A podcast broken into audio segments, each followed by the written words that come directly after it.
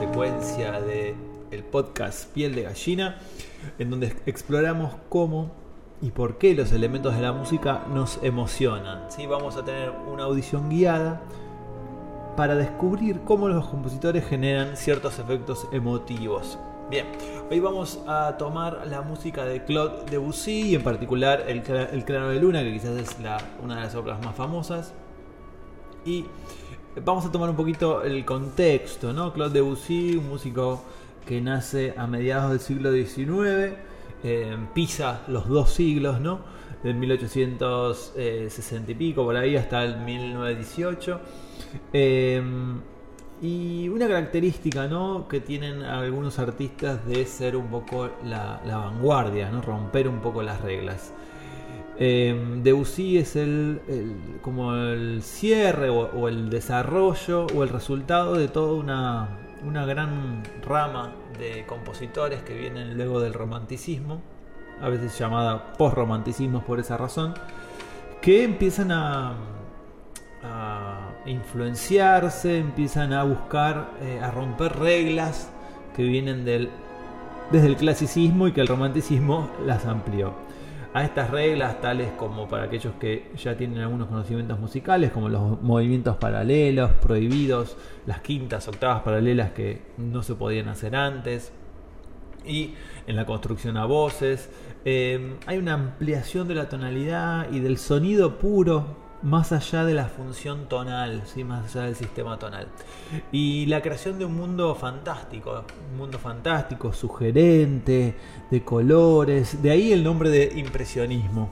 Si bien al compositor no le interesaba esta, esta denominación, eh, toda su música junto con el, de Ravel también, ¿sí? el del bolero de Ravel, seguro que lo conocen, eh, estamos hablando del movimiento impresionista. Bien, aquí entonces tenemos em, unas eh, cuestiones particulares acerca de los usos de, escalas, la búsqueda de lo exótico y con esas ideas vamos a empezar a escuchar esta obra en particular, que es una obra compuesta para piano solo y es parte de una suite, es decir, de cuatro obras, esta es la tercera, cuatro pequeñas obras para piano solo. Ahí arrancamos.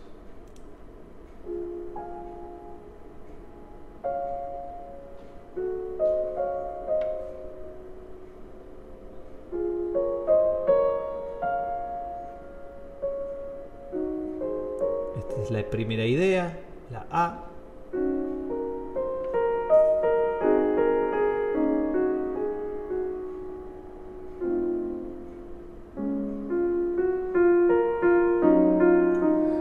Generando este clima de ensoñación que decíamos, se vuelve a reexponer ahora trayendo registro grave,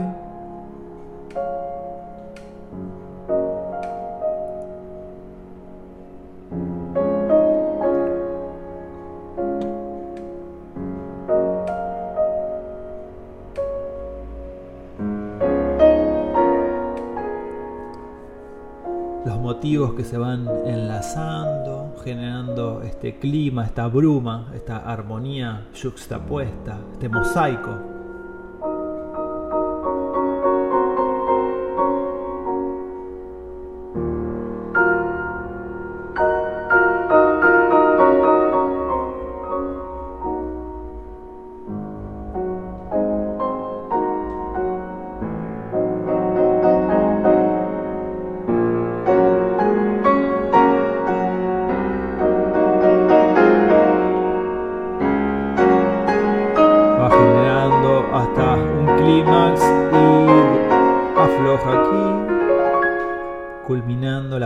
sección. Y aparece un contraste un poquito, una sección más misteriosa. Ahí va a empezar. Más movediza, una sección B.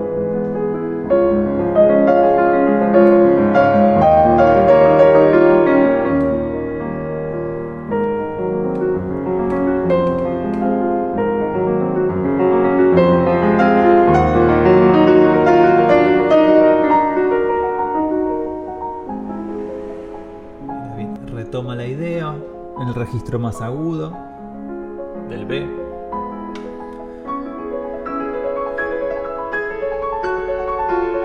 Y tenemos esta sensación de textura, de generar como un, un caleidoscopio de sonidos.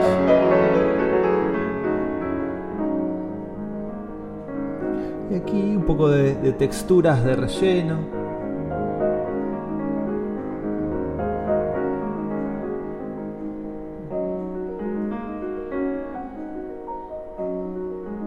Escuchen la melodía en la izquierda, pasa, se van respondiendo. Y va a ir cerrando esta idea B para volver al tema A en el agudo.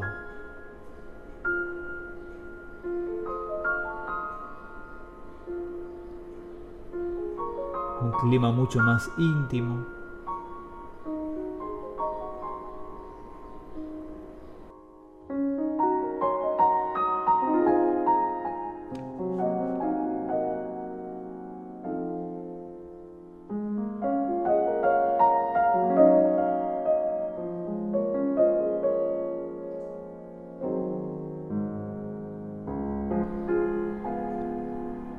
Nuevamente, ya acercándonos al final, arranca el tema otra vez con algunas variaciones armónicas, en donde queda expresado toda todo este mundo mágico, fantástico que intenta crear con sus armonías, ¿no?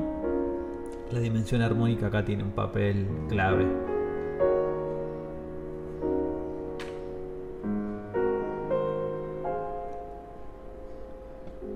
Y se viene la coda al final, el outro, a veces llamado.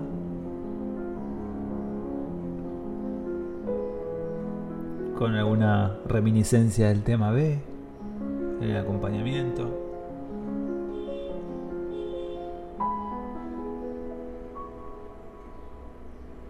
Para se va yendo, parece disolviéndose.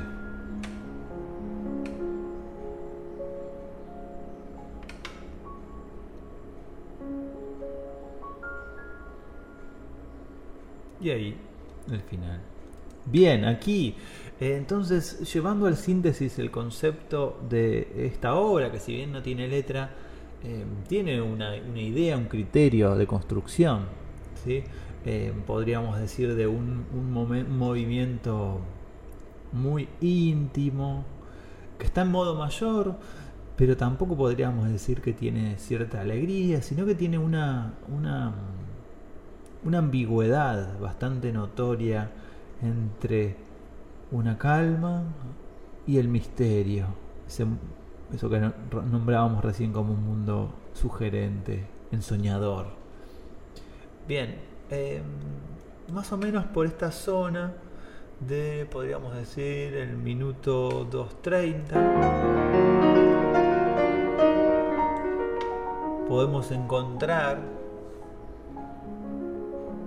poquito el clímax de la obra, diríamos, el momento piel de gallina. Yo creo que esta esta secuencia que parece explotar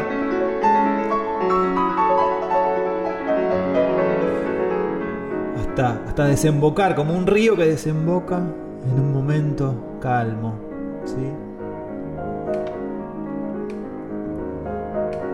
Que se va agotando para volver a escuchar luego el tema. Ahí eh, por los 2 minutos 30 lo van a encontrar este, ese momento creo que es el más, el más eh, profundo, diríamos. Bueno, muy bien. Ahora, como siempre, voy a dejar la obra completa para que la escuchen sin los comentarios. Muchas gracias por estar ahí. Este mm, este podcast fue pedido por un alumno, por Nacho. Gracias Nacho por pedirlo.